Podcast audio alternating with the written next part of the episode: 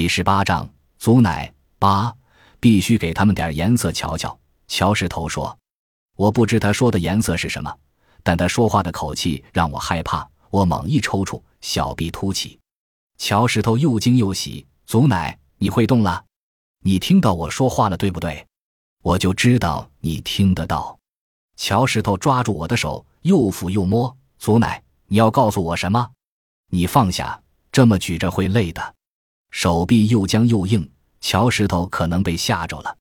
他连喊两声麦香，忘了麦香已被他打发回去。祖奶，你这是干什么？生气了？